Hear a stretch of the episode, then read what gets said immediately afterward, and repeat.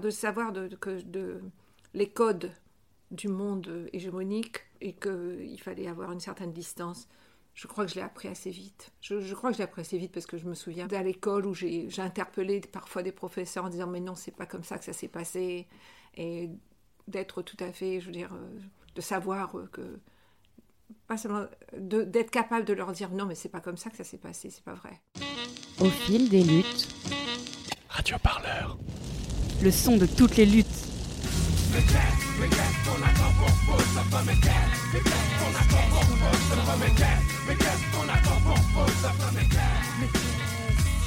Les années passent, pourtant tout est toujours à sa place. Pour commencer, Radio Parleur a pour habitude de, demander à ses invités leur premier souvenir de lutte. Est-ce que tu pourrais euh, nous le raconter, s'il te plaît? Ouh là là, alors là, ça doit être euh, de lutte, je dirais, où je suis moi-même euh, active Oui. Enfin, comment tu l'interprètes bah pour moi, euh, les premiers moments de lutte, je sais pas, ça fait partie presque de mes premiers souvenirs. Euh, c'est des souvenirs totalement liés à mon enfance. J'ai des parents, mon père et ma mère étaient des militants communistes anticolonialistes, qui ne nous ont jamais caché ce qu'ils faisaient. En fait, moi, très tôt, on m'emmenait dans des meetings politiques euh, qui étaient à l'époque interdits hein, dans l'espace public. je je suis pas si vieille, mais qui était interdit par le pouvoir colonial et qui se passait dans ce qu'on appelle les cours, c'est-à-dire les, endroits à l'intérieur des maisons. Et ce dont je me souviens, c'était euh, la joie des, personnes. Vraiment euh, une ferveur, une joie euh, extrême, et ce qui pour moi accompagne mes souvenirs politiques. C'est à la fois la, l'intensité, la demande, mais aussi la joie, très souvent, la, la joie que c'est d'être ensemble. Et c'est pour ça, du coup, que tu t'es dirigé vers euh, des études en lien avec euh, bah, le passé colonial et du coup la décolonisation? Euh, Oui, ça a toujours fait partie de, de, moi et, et, aussi évidemment à l'école, à l'école à La Réunion, il n'en était jamais question, hein, ni de l'histoire de mon pays, ni de l'histoire en général du colonialisme. Donc moi, je vivais, j'avais l'éducation à l'école et puis l'éducation à la maison. Et l'éducation à la maison m'a toujours semblé beaucoup plus intéressante. Avec, euh, il y avait des livres chez mes parents, des journaux qui arrivaient du monde entier, et ça me semblait toujours beaucoup plus intéressant. Donc il y a toujours eu deux récits, le récit hégémonique, euh, voilà, de l'école déjà pour commencer, et puis celui en fait dans lequel je vivais et, qui m'a toujours, euh, oui, donné envie de d'en apprendre plus et puis de, de le faire connaître. Radio Parleur pour écouter les luttes toutes les luttes.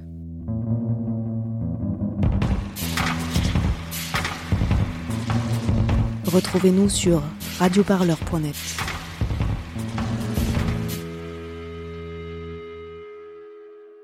Le musée ne serait-il pas un miroir de notre monde?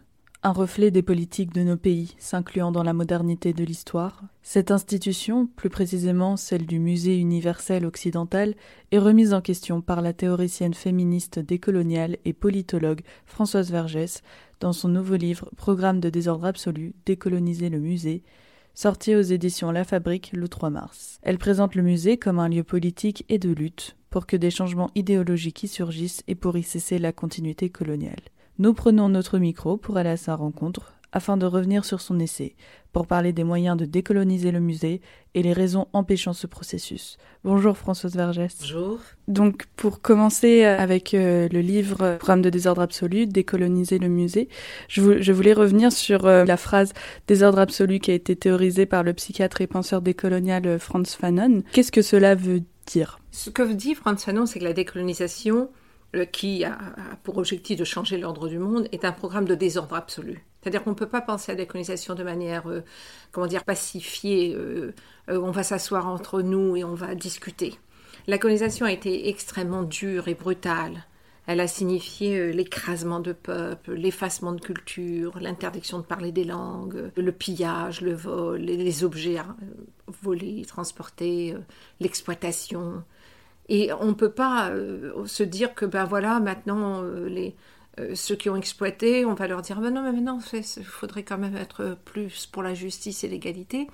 Donc il faudra vraiment pousser. Et, toutes les luttes ont été des luttes qui ont poussé, qui ont forcé les, les, puissants à, reculer.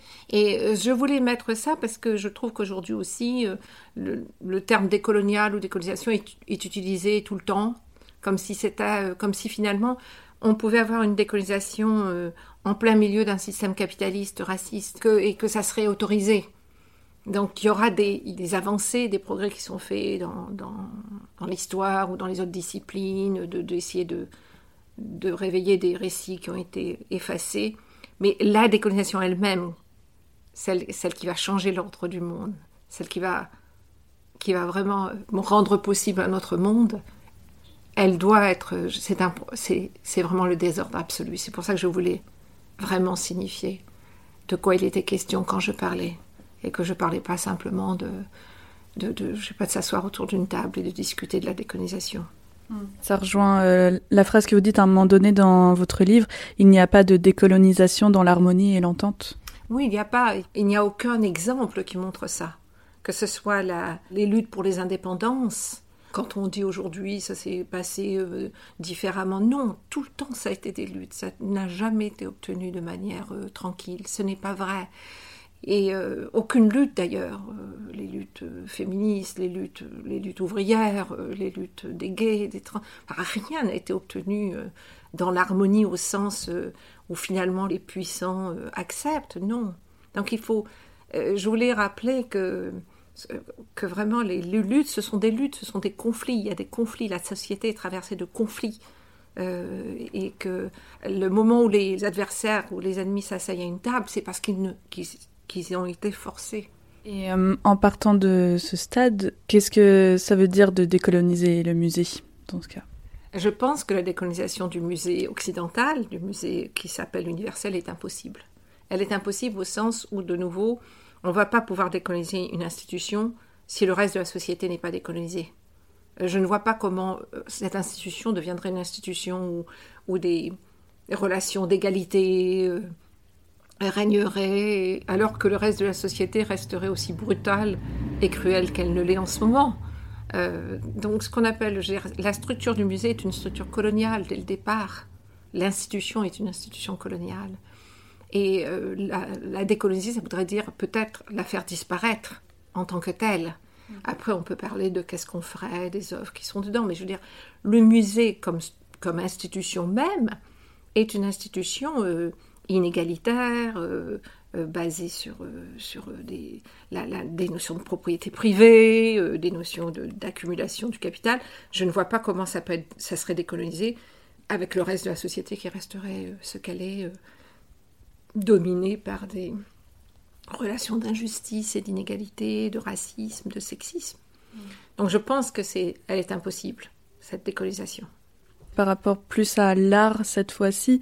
Il faudrait donc pour quand même peut-être euh, débuter un stade de décolonisation, du moins de déconstruire euh, tous ces euh, schémas de domination, euh, de haine. Est-ce qu'il faudrait que nous, citoyens, soyons actifs sur les politiques euh, reliées au monde de l'art et non plus passifs mais déjà, qu'est-ce que c'est que l'art Le terme d'art est déjà un terme qui a été conçu en Europe, dans une Europe qui, qui, va décider qu'est-ce que va être l'art, qu'est-ce qui va être l'objet artistique et qui ne le sera pas. Pour, par exemple, pour tout ce qui est du monde non européen, c'est de décider, ben ça, ça sera l'art africain, l'art asiatique, l'art océanien, mais euh, à partir d'objets qui étaient des objets euh, qui faisaient partie du monde social et culturel de peuple.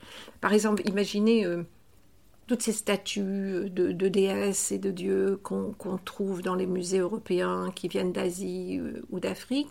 Mais c'est comme si on arrachait toutes les statues qui sont à Notre-Dame de Paris, que je sais pas, un peuple d'Asie ou un peuple d'Afrique viendrait, les arracherait, les mettrait dans le musée en les conservant, en disant, regardez comme c'est conservé, et transformerait ça en objet arraché à la vie culturelle, au fait que par exemple, je sais pas, moi il y a une vierge et que eh ben, les gens viennent faire des prières, lui font des offrandes. Eh bien, c'est la même chose. On a arraché, les Européens ont arraché ces objets et on en fait des objets morts. On les regarde, on dit tiens, c'est la déesse, c'est Shiva.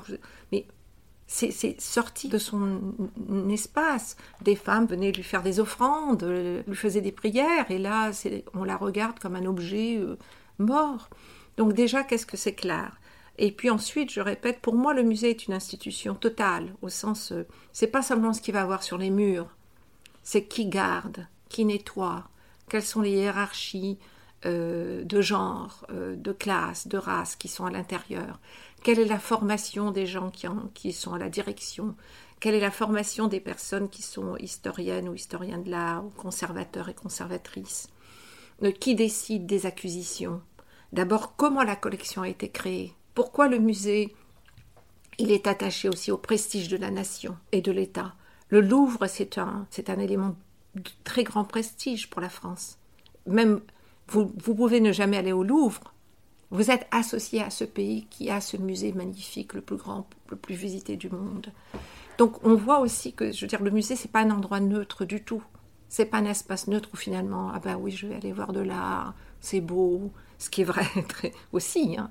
Mais vous devez vous dire que vous entrez dans un lieu qui a été constitué d'une certaine manière et qui, euh, même la visite de ce lieu, se fait pas comme n'importe quelle visite. Vous visitez pas un musée comme si, comme vous visitez un jardin. C'est le silence, c'est, une certaine manière de se tenir. Donc tout est, tout est, c'est un lieu, c'est un des derniers temples d'une culture bourgeoise, d'une manière de, lien à des peintures qui sont aussi magnifiques ou des sculptures. Hein. Moi, quand je dis ça, je suis pas en train de juger ce qui a et euh, ce qui a été apporté. Je parle de la manière dont c'est montré et euh, qui aussi induit euh, des idées de haute culture et de culture moins haute. Et puis il y a un marché derrière. C'est un peu un dernier point peut-être. On oublie qu'il y a un marché derrière, un marché de, de, l'art, et qui signifie vraiment des sommes astronomiques parfois pour des objets, et qui rendent justement euh, qui peut se les payer?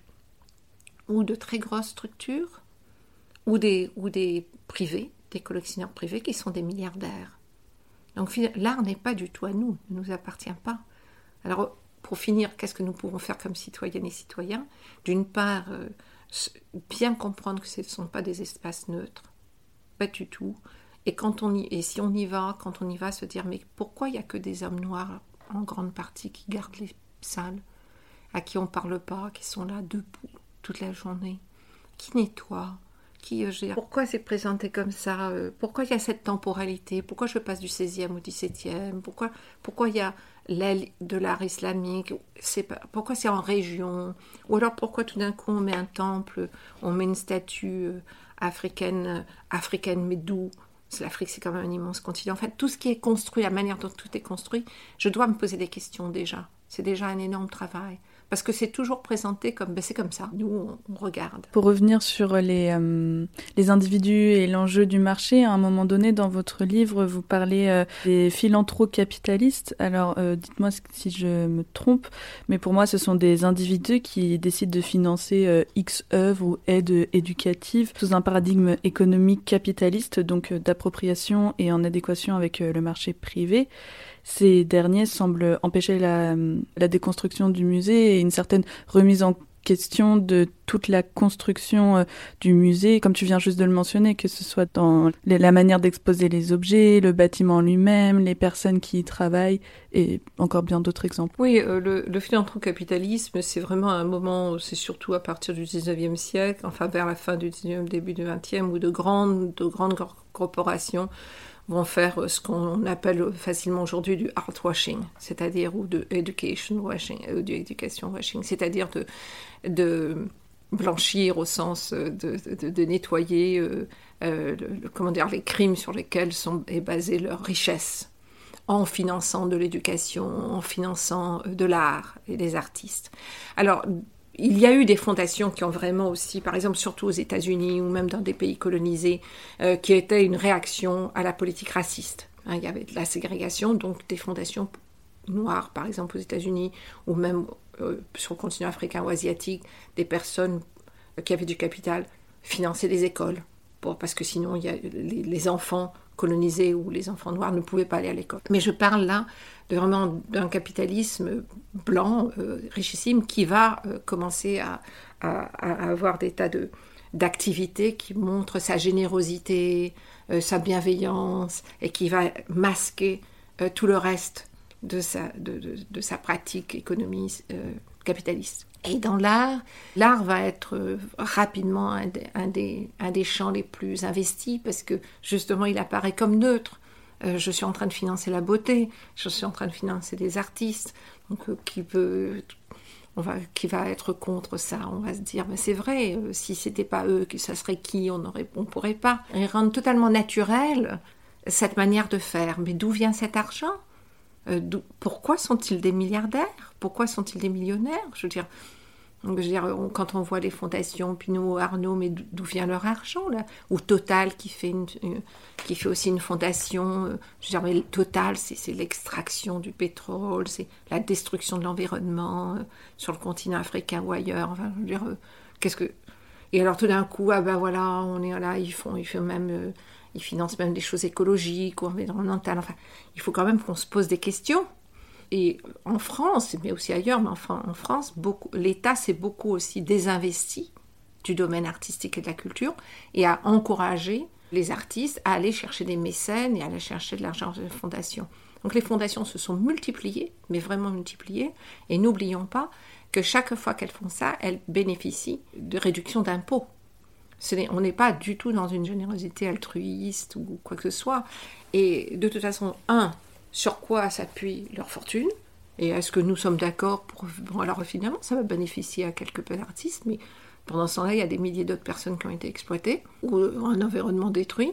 Et d'autre part, euh, est-ce qu'on accepte ce retrait de, l'État euh, et, et, ces décisions, finalement euh, Et alors, on va, on va, se dire, bah oui, c'est vrai, mais enfin, quand même, ça peut me permettre d'avoir une résidence. Je suis artiste, ça va me permettre une résidence. Mais autour de moi, je vois quoi le monde étant détruit et dévasté. Donc ça pose, ça pose vraiment euh, des questions et il y a de plus en plus de fondations. De plus en plus, c'est vraiment pratiquement dès que vous êtes milliardaire, vous faites une fondation parce que vous vous ferez bien voir quand même. Vous voyez, euh, ah non mais quand même ils donnent de l'argent pour l'éducation, ah mais quand même ils donnent de l'argent pour l'art, c'est quand même bien. Euh, parce qu'après tout, sinon, euh, ça voudrait dire qu'ils sont égoïstes. Mais enfin, je veux dire, n'oublions pas, d'une part, les réductions d'impôts, d'autre part, que entre ce qu'ils donnent et ce qu'ils, eux, accumulent, il y a toujours des, différences, mais plus qu'énormes. Ça nous paraît énorme quand ils donnent 10 millions, mais il faut qu'on se rendre compte que c'est pas grand chose. C'est ça qui semble paradoxal euh, quelque part, c'est que en même temps, il y a l'État qui euh, voilà finance de moins en moins euh, le domaine culturel, le patrimoine, mais qui pousse aussi à, bah, les individus qui ont les moyens financiers à se lancer dans ce domaine-là avec la réduction des impôts. Cette réduction des impôts incite euh, ces euh, individus euh, très riches à se lancer dans des fondations, à faire des dons à des œuvres caricatives. Donc, est-ce qu'on on peut comprendre par là que les États, comme la France, cherchent à, bah, pousser à une politique de l'individu et de l'individualisme. Les gouvernements français, en fait, dès les années 80, hein, le gouvernement de Mitterrand, ont accepté tout à fait euh, la place qu'a pris euh, le capitalisme néolibéral dans sa politique, dans sa propre politique, a accepté euh, la désindustrialisation, la délocalisation des régions entières en France, puisqu'on peut, si on peut parler de la France dévastée hein, par les fermetures d'usines partout, et le fait que pendant ce temps-là, comme on l'a encore vu cette année, les bénéfices énormes que font les, grandes corporations capitalistes en France. Alors que pendant ce temps-là, on voit des chiffres où la population s'appauvrit, euh, où les étudiants font la queue pour, euh, pour avoir à manger, euh, où les, services publics s'effondrent, santé, éducation. Donc il y a, oui, il y a eu, les États se sont, se sont mis au service du capitalisme néolibéral. Et dans l'art, euh, ont facilité euh, l'arrivée, euh, enfin plutôt le développement de ces fondations, euh, leur ont fait d'énormes facilités, parce l'État et puis même parfois des villes, hein, des, municipalités, euh, en accordant des terrains à ces fondations, euh, en leur accordant leur donnant des facilités énormes pour s'installer, alors que ce sont des fondations qui gentrifient, qui transforment profondément l'aspect social autour, avec toujours un côté vert, environnemental, et tuent la vie sociale et culturelle autour. Donc oui, ce sont des politiques, ce sont des choix. C'est pas, euh, c'est pas arrivé comme ça. Ce sont des choix politiques qui encouragent euh, le fait euh, de ces corporations, qui en plus ces fondations pratiquent une extraction, c'est-à-dire que tout d'un coup, vont se tourner vers l'écologie ou l'art décolonial ou l'art postcolonial, mais parce que ça alimente aussi, ça fait de la marchandise. Je veux dire, si Total va financer une exposition, je dis Total, ou ça pourrait être d'autres, d'autres fondations, une exposition même sur euh, l'environnement sur le continent africain, ça ne va pas l'empêcher de continuer à exploiter à extraire son pétrole.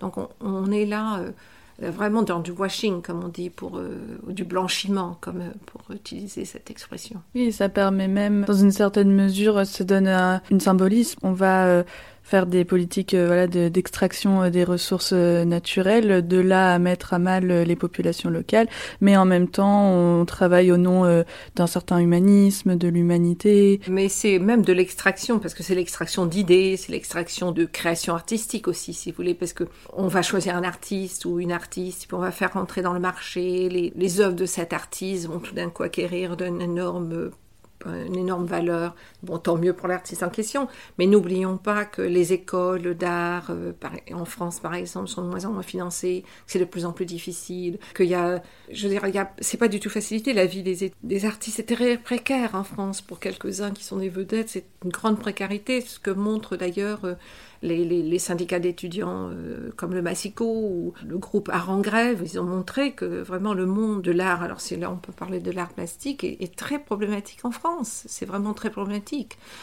Donc on n'est pas du tout, euh, je veux derrière le côté, ah ben, vous voyez, il y a eu une fondation, on a ouvert des résidences euh, en banlieue, surtout, surtout évidemment, il faut s'installer. Ce sont des politiques de gentrification et d'extraction, ce ne sont pas du tout des politiques de générosité. Le musée, euh, lui aussi, euh, le musée, euh, quand on dit d'ailleurs le musée, il faut vraiment faire attention, parce que même en France, il y a d'énormes différences entre les musées qui sont dans les, quelques grands musées dans quelques grandes villes, et beaucoup, beaucoup de petits musées régionaux qui ne bénéficient pas du tout de la même aide, du même soutien. Et quand on dit le musée, je le répète dans mon livre, il ne faut pas du tout oublier que la grande majorité des musées se situent au nord, 61%, qu'il y a 0,08% de musées sur le continent africain, 0,07% dans le Proche-Orient, qu'on est vraiment dans des inégalités profondes. C'est une invention du Nord, de l'Europe, et qui a, comment dire, assis les prestiges de ces musées sur le vol et la spoliation.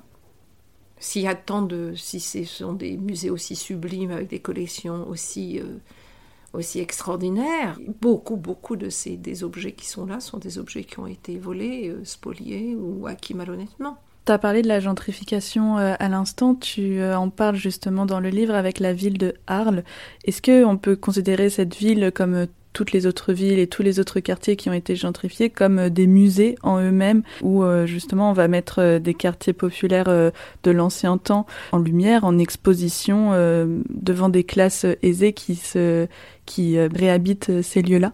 Oui, il y a une gentrification qui aujourd'hui n'est pas simplement l'effacement par exemple de du populaire, si je puis dire, ou de, la, de cette présence, qui en fait même un décor. C'est-à-dire il faut garder le petit café comme il était, ou le petit restaurant comme il était, avec sa touche populaire ou immigrée. Ça fait partie de ce que les bourgeois euh, souhaitent aujourd'hui. Et dans Arles, qui est une ville, qui a été une ville populaire, une ville ouvrière, euh, longtemps communiste, est devenue euh, une ville de décors, alors à la fois euh, des, de grands palais magnifiques hein, euh, du 18e et 19e, et puis euh, du, 17e même, bon c'est quand même une ville très ancienne, et puis aussi son, toute sa, sa partie populaire. Et c'est un endroit, oui, de, comment dire, de, pour les bourgeois de se promener, d'aller dans le grand marché de Arles qui a lieu, où on va acheter des olives, et puis on va voir euh, voilà, ce sera encore des marchands, il y a maghrébin et populaire. Enfin, euh, c'est cette transformation du populaire en décor qui fait partie d'une, euh, voilà, d'un frisson, mais qui en même temps sent le populaire. C'est sans le, sans les classes populaires. Les classes populaires, elles, elles n'ont pas le droit d'être là, sauf comme peut-être serveurs, domestiques, balayeurs de rue, mais pas dans leur vie. mais ce, ce que ces classes ont créé, de particulier, la, manière de construire un quartier, ça, ça doit être un peu gardé. On ne faut pas trop transformer, il faut garder les maisons comme elles étaient, un peu comme ça, et, les cafés comme ils étaient, pour garder euh, le caractère, on pourrait dire, euh, ah non mais vraiment, euh, on n'a pas effacé, c'est tellement, c'est populaire, mais Mais je le dis donc, euh, le populaire comme décor et sans les personnes, surtout pas avec la présence des classes populaires et immigrées. Le musée occidental est un champ de bataille, idéologique, politique et économique. Si à peu près tout le monde veut aujourd'hui repenser le musée, peu ont pourtant l'audace d'interroger les présupposés mêmes du musée universel, produit des Lumières et du colonialisme, d'une Europe qui se présente comme la gardienne du patrimoine de l'humanité tout entière. En arpentant l'histoire du Louvre, en discutant les impasses de la représentation de l'esclavage, en examinant des tentatives inabouties de subvertir l'institution muséale, Françoise Vergès esquisse un horizon radical. Décoloniser le musée, c'est mettre en œuvre un programme de désordre absolu, inventer d'autres manières d'appréhender le monde humain et non humain, qui nourrissent la créativité collective et rendent justice et dignité aux populations qui en ont été dépossédées. Dans votre livre, euh, lorsque vous parlez de la fondation du musée, on comprend qu'il y a un enjeu euh, de mémoire autour de la conservation des œuvres qui sont euh, en même temps la mise en avant comme on a pu le dire plus tôt, euh, des prouesses humaines euh, de l'art, mais qui sont aussi le résultat euh, de, de pillage. Et par là même, à cause de ce passé qui est pas toujours accepté dans tous les musées, il y a un enjeu de la banalisation de l'accaparement des objets du colonialisme, que ce soit l'œuvre d'art qui devient seulement un objet de valeur comme toute autre matière première. Alors, N'oublions pas donc que le, musée, le musée, ce qu'on appelle le musée, le musée qui s'appelle universel, occidental, il naît en Europe au XVIIIe siècle. Hein, c'est vraiment une invention euh, de, ce moment-là. C'est l'enfant des Lumières européennes. Et il y a euh, au XIXe siècle un, principe euh, vraiment qui s'impose, c'est le principe d'exhaustivité. Il faut tout avoir. Il faut avoir tout le monde, tout l'univers dans le musée. Donc euh, c'est pas, je sais pas, c'est pas une seule, par exemple, euh, tête de Bouddha, il en faut 3000. Euh, c'est pas simplement un masque de, je sais pas, de la partie ouest du continent africain, c'est 30 000. Donc oui, une accumulation qui prive évidemment les peuples de leurs objets et qui, et qui à la fois entre dans une nomenclature, c'est-à-dire tout d'un coup, c'est ils vont être appelés comme ça, ils vont être liés, ils perdent complètement de leur profondeur culturelle, euh, ou même du fait que euh, finalement ils, entraient dans un moment et puis partaient, euh, je dirais, pouvaient être détruits. Et d'ailleurs, très, très rapidement, pour les personnes qui, enfin pour les collectionneurs, les colons, enfin je veux dire, qui vont chercher ces objets, et ça jusqu'au XXe siècle, hein, jusqu'à la seconde partie du XXe siècle, il faut les prendre parce que sinon ils vont être détruits. Ces gens-là ne savent pas conserver.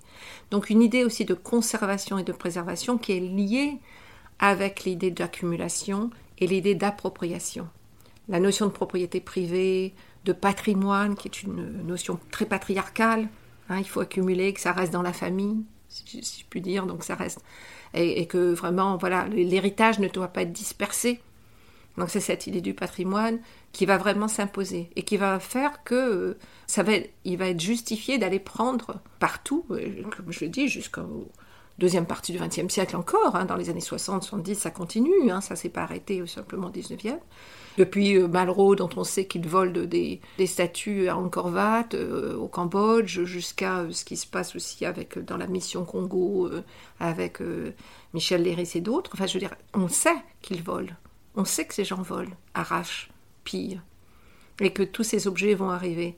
Mais n'oublions pas, comme je le rappelle dans le livre, que ça commence déjà en Europe. Et c'est, il y a un modèle qui s'impose, qui va, qui fait que le musée doit être l'endroit où on apporte les choses au nom de, de l'art de la beauté de l'art mais sans avoir même consulté qui que ce soit. Comme je le signale, Napoléon, sous le directoire, vole, mais vole systématiquement en Belgique, aux Pays-Bas, en Espagne, en, Italie, alors là en Italie c'est énorme, en Égypte, et qu'aujourd'hui encore, donc il y a des milliers, des centaines de milliers d'objets du continent africain sur le sol européen, d'objets de l'Asie, d'objets des Amériques, de l'Océanie, c'est un pillage monstrueux, absolument monstrueux, mais même entre Européens, ils l'ont fait, puisqu'il y a les frises du Parthénon qui sont toujours au British Museum, il y a le grand tableau de Véronèse, les, noces de Cana qui sont au Louvre, qui sont réclamés par l'Italie. Donc, dès le départ, le musée est, comme je, cite une, une sud-africaine, une scène de crime. C'est un champ de bataille, comme je le dis. C'est pas du tout. Euh, pour moi, c'est vraiment de remettre en cause la neutralité. Alors après, qu'est-ce qu'on fait de ces musées? On peut se poser la question. Mais dès le départ, on enlève cette histoire que tout était absolument beau. Le musée, alors je rappelle, le musée du Louvre au départ est un, un geste citoyen, c'est-à-dire de rendre au peuple français, les révolutionnaires le décident, les objets qui, que le roi, que les, que les rois et les aristocrates ont accumulés sur l'exploitation du peuple. Donc, ces objets appartiennent au peuple. Donc, on peut se dire, le, le geste est absolument révolutionnaire, c'est un geste de réparation, mais rapidement, il va avoir le fait que eh ben, les objets qui sont dans d'autres pays européens appartiennent aussi au peuple français, puisque ce sont des objets qui, se, qui sont aux mains des tyrans et qui doivent revenir. Et après, ben, ça sera euh, la conservation d'objets, cette notion de conservation, et qu'il faut aller prendre ça sur le continent africain, asiatique et ailleurs, parce que ces gens-là, ces gens-là ne savent pas conserver, préserver.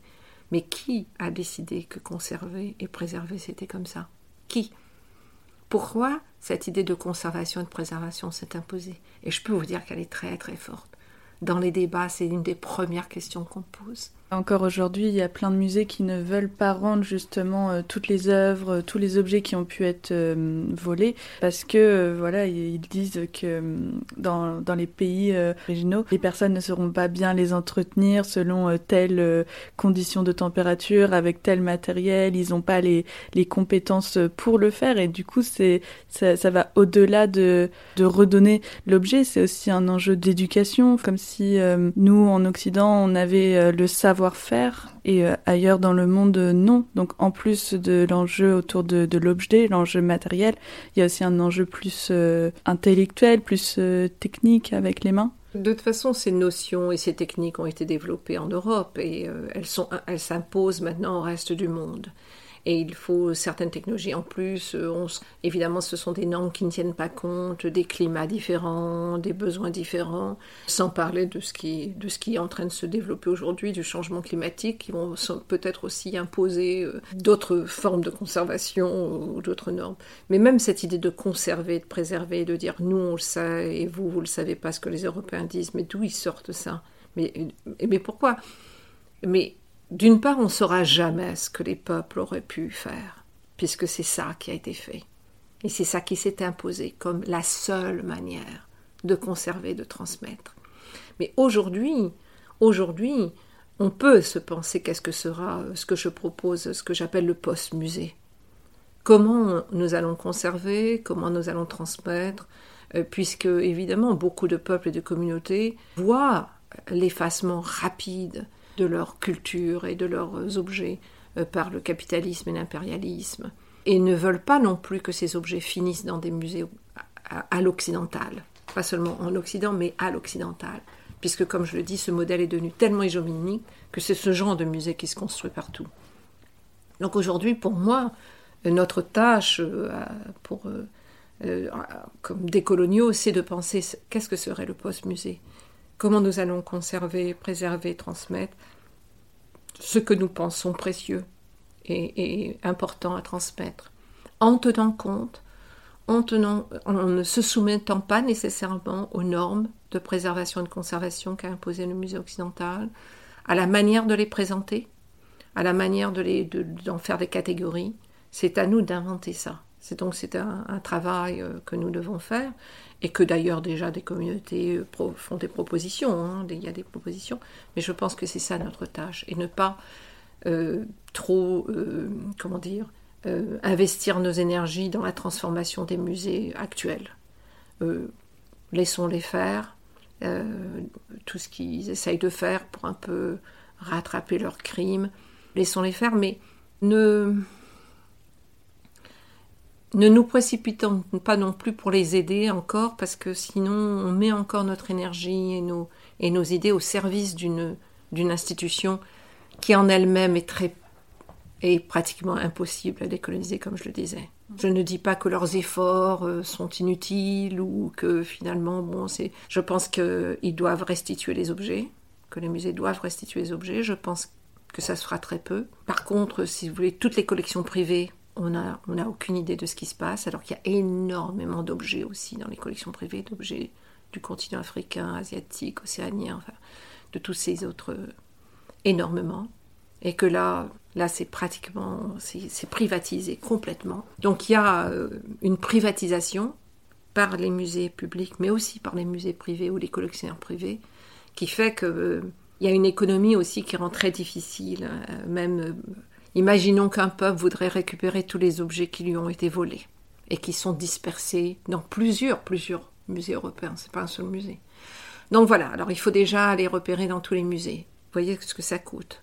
Ensuite, il faut voir. Après, on va, où est-ce qu'on va les mettre Donc, la manière dont les choses ont été faites vous met dans des situations très coûteuses, très difficiles, sans parler des résistances que vous allez rencontrer dans les musées. Ah non, non, je ne sais pas où c'est passé, mais je ne sais pas, quand même, etc. Hein. Et puis, euh, peut-être qu'il faut aujourd'hui penser, c'est qu'est-ce que nous pouvons faire comment nous pouvons faire pour ne pas être soumis aux conditions qu'imposent, comme tu le rappelais, les musées. On vous les donne que si vous nous garantissez que ça sera fait comme ci, comme ci, comme ça. Tu vois, c'est comme si tu, on te vole quelque chose et le voleur te dit Ah non, mais je te le rends, mais si tu fais ça, ça et ça. Non, mais attends, euh, mais je fais ce que je veux de ce que tu m'as volé. C'est du chantage. Je attends, mais en plus, tu m'as volé ça et tu vas me dire Je te le rends à condition, condition, condition, et en plus tu dois payer un peu quand même. Non mais attends, oh, euh, d'où ça sort ça? C'est, Je veux dire, c'est vraiment euh, le voleur réussit encore à voler. Oui, en plus de ça, c'est limite une politique euh, d'humiliation. On rabaisse encore euh, ces pays-là euh, qui ont bah, déjà été volés, pillés, et en plus ils doivent faire toutes ces démarches-là, et ils sont jamais gagnants au final, même à la fin, quand ils auront de nouveau ces objets-là, s'ils y arrivent, ce sera à quel prix? Est-ce que le prix de l'humiliation n'est pas plus fort? Peut-être, enfin, je veux dire, les, peuples ont à décider de ce qu'ils veulent, mais en, en, même temps, quand on dit les peuples, il faut faire attention, parce que les restitutions se font d'État à État. C'est pas de peuple à peuple. C'est l'État français ou l'État allemand qui va décider. Alors d'ailleurs, les objets qui on a vu du côté européen, ce sont plutôt des universités privées ou des musées privés qui ont fait plus de restitutions. Donc en Angleterre, en Écosse ou en Allemagne, il y a eu des, restitutions, il y a plus de restitutions de mouvements. Et encore, quand je dis plus, soyons vraiment très très prudents. Il y a, ça n'a absolument pas la hauteur de ce qui a été volé. Il y a des grandes, euh, voilà, le trésor du roi Béanzin. Alors vraiment, parce que c'est tellement symbolique. Euh, les, bronzes de, du Ghana, enfin c'est très symbolique. Mais c'est aussi, par exemple, des milliers de tambours des milliers d'instruments à cordes qui sont là morts complètement à la Cité de la musique ou, au musée du Quai Branly ou dans d'autres musées. Et vous les rendez, mais vous rendez, vous rendez un objet qui est mort. Et en plus, c'est des objets, n'oublions pas, que pour préserver et conserver ces objets, énormément de produits ont été mis.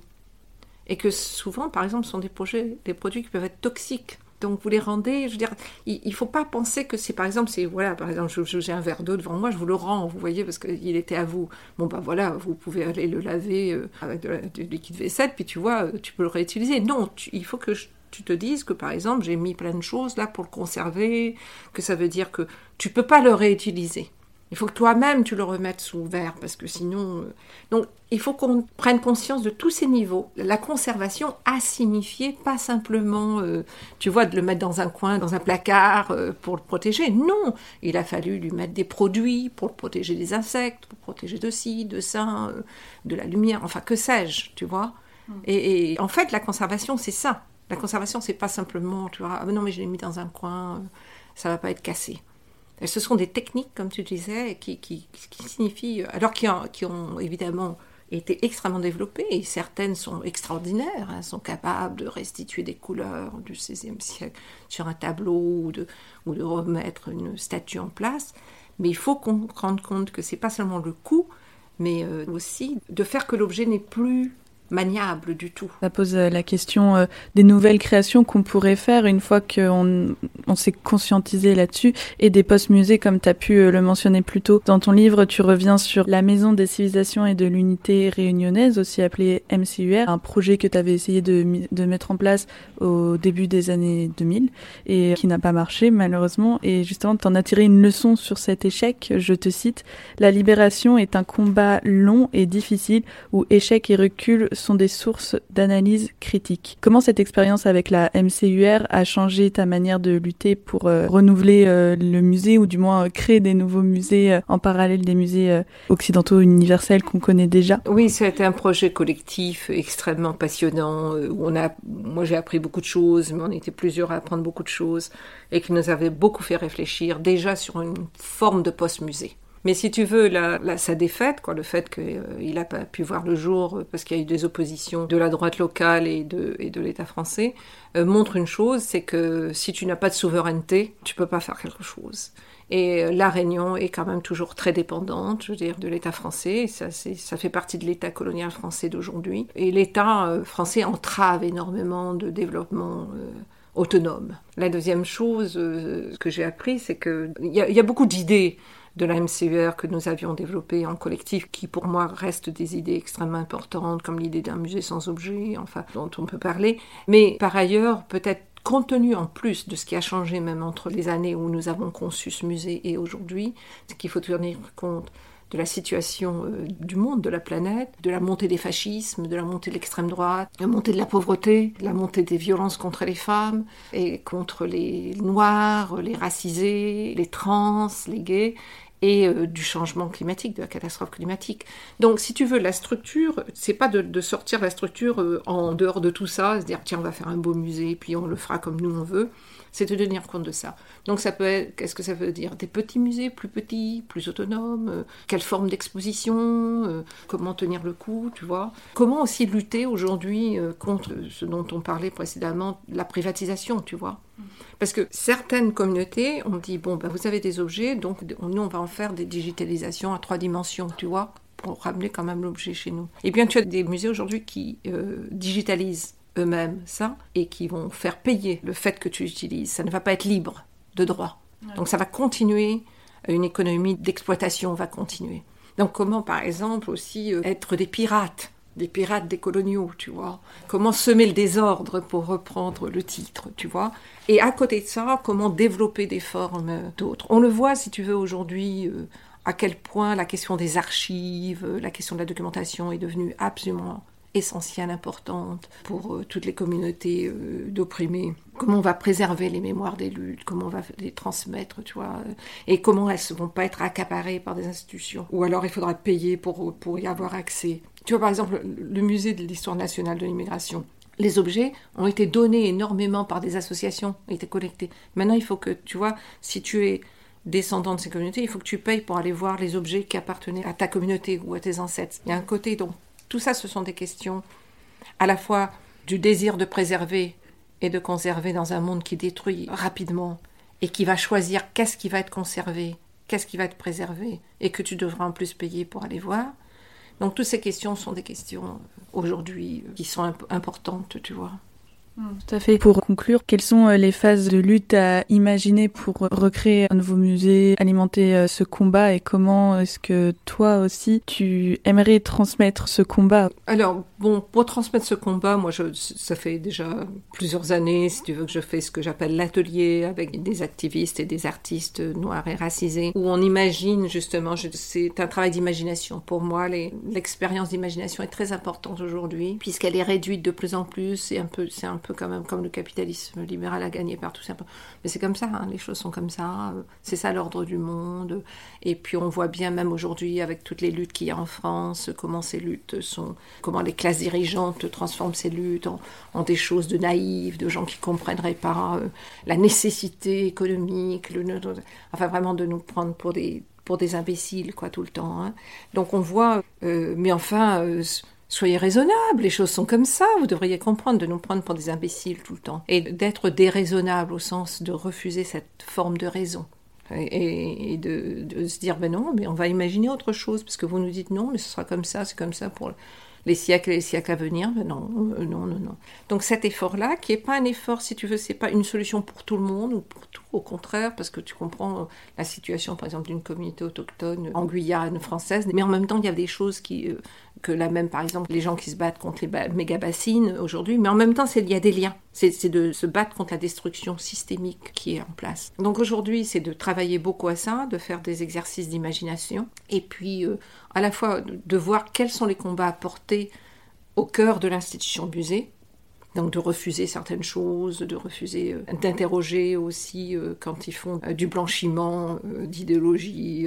alors tout d'un coup ils se mettent tous à faire du décolonial. Ah bon, mais c'est quoi votre décolonial là? Vous nous prenez pour des imbéciles là? On vous voit, hein?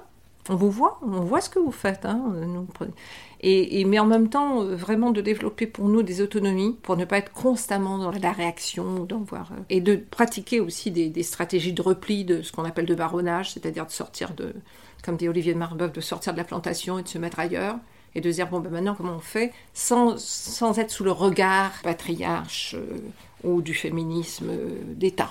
C'est ça, je pense. C'est, je dirais, qu'est-ce qu'il faut développer autonomie, euh, coéducation, imagination. Et puis être attentif à tout ce qui se passe le plus possible, quoi, parce qu'il y a beaucoup, beaucoup, beaucoup d'actions et de pratiques qui se développent ici en France, mais aussi ailleurs, pour échapper à la logique, à cette logique euh, du capitalisme racial. Et on peut donc imaginer une convergence des luttes, si ce n'est pas déjà le cas Ah, les convergences de lutte, absolument, il y a des alliances possibles. Je veux dire, le, musée... Euh, il apparaît comme quelque chose, mais moi j'y vais pas, ça nous concerne pas, c'est un truc de. Ce qui est vrai. Et puis en plus c'est cher. Mais ce, dont on doit prendre conscience, c'est que cette institution fait partie des structures de domination. C'est peut-être pas le front des luttes, hein, mais il n'est pas non plus, il ne faut pas penser que c'est, comment dire, négligeable. Et euh, donc, et, parce que on peut ne pas aller au musée, mais le musée pose la question de la représentation. Comment on veut représenter les choses? Et là, donc, dans les autres luttes, c'est comment on veut représenter, comment on, veut être représenté. On voit bien aujourd'hui, euh, même dans les luttes qui se mènent en ce moment contre la, réforme, entre guillemets, euh, des retraites, enfin, je veux dire, la, destruction plutôt du système des retraites, euh, la manière dont c'est représenté par les journaux et les médias, et comment c'est vécu par les personnes qui mènent les luttes. Donc, on voit bien l'écart et cette question de la représentation est extrêmement importante. Et tous les mouvements euh, sociaux, révolutionnaires, se sont attachés à la question de la représentation. Parce que sinon, les autres allaient vous représenter, les, puissants. Et donc, ils vous représenteraient nécessairement comme euh, des barbares, euh, des, enfin, des gens, ou alors des énervés, des, des casseurs, enfin, tous les trucs qu'on voit, des hystériques pour les femmes, enfin, toutes les bêtises qu'on entend et toutes les insultes qu'on entend. Donc cette question de la représentation a toujours été importante. Les mouvements de libération nationale l'ont compris très rapidement, en faisant venir des cinéastes en disant filmez-nous contre la propagande coloniale, où on voit tout le travail pour casser la manière dont la propagande coloniale a perpétué des images aujourd'hui. Donc cette question de la représentation, elle, elle a toujours été centrale dans les mouvements radicaux, enfin les mouvements de contestation du capitalisme racial et du sexisme, tout ça.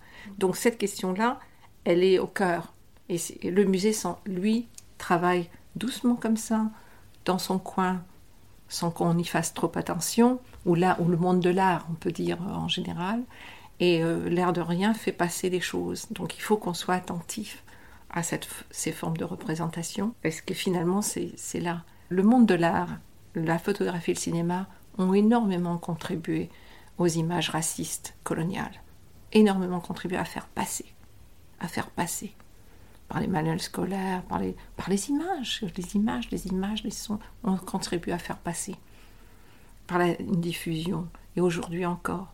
Donc euh, il faut faire attention à, ça, et c'est là qu'effectivement euh, cette question de comment euh, faire passer d'autres images, d'autres sons, d'autres textes, d'autres voix, a toujours été importante et reste importante.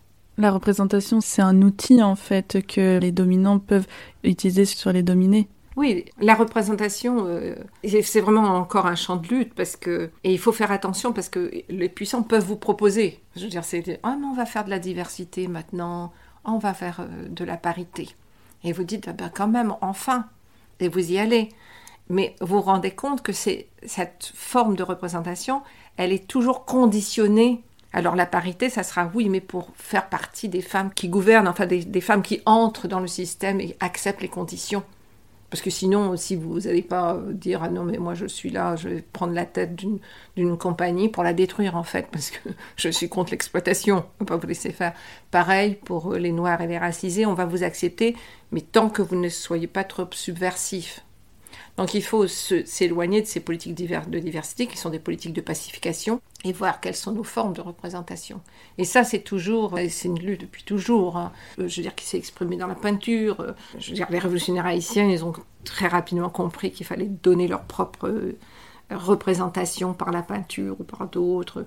Et bon, mais aujourd'hui, on le voit beaucoup. Euh, On voit bien que euh, les Black Panthers, c'était aussi une certaine image. Les révolutionnaires algériens, les femmes algériennes en armes. C'était de dire non, mais vous savez, les femmes musulmanes, c'est pas des, espèces de passives, etc. Vous les voyez, ben, elles prennent les armes et elles vous combattent. Donc on voit constamment, euh, là je prends des, exemples du passé, mais encore aujourd'hui, c'est vraiment, on vous voit, on sait ce que vous faites, et nous, on, on- on sait qui nous sommes. Et, mais c'est une constante, euh, oui, un- une constante bataille. C'était tout. Merci beaucoup Merci. pour l'interview. Pour clôturer cet entretien, quelle musique incarnant ton sujet de combat as-tu choisi? C'est bon, c'est la fierté d'être réunionnais.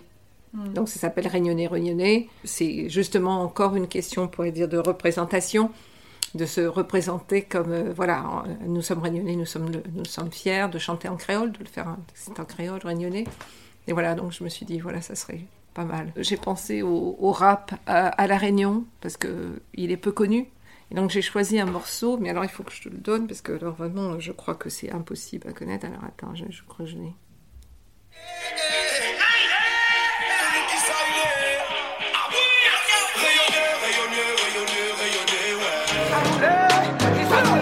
Rayonner, rayonner, rayonner, rayonner, ouais. C'est jusqu'à la mort, on a représenté nos couleurs rayonnées. La vie fait pas de cadeau, mais remet si bon Dieu. Le plus bel cadeau, c'est d'être rayonné. Et carte azote, ça pétait. Black au pixel là où même on connaît. À la bouse à ta nouveau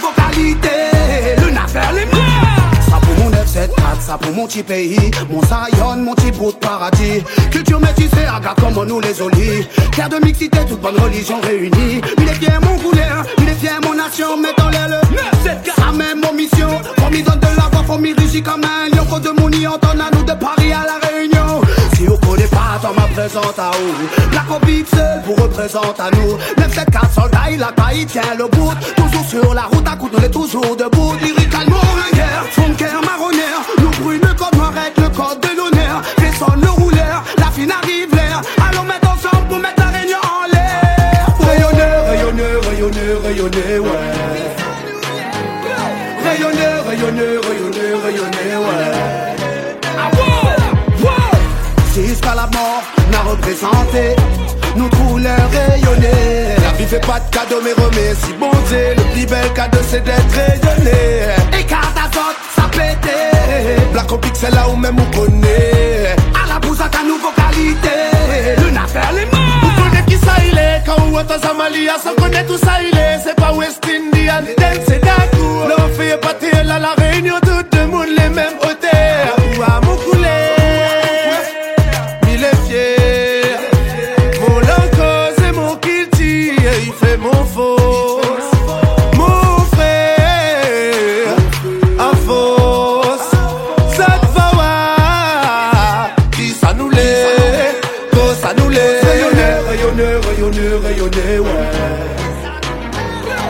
Rayonneur, rayonneur, rayonneur, rayonneur, ouais.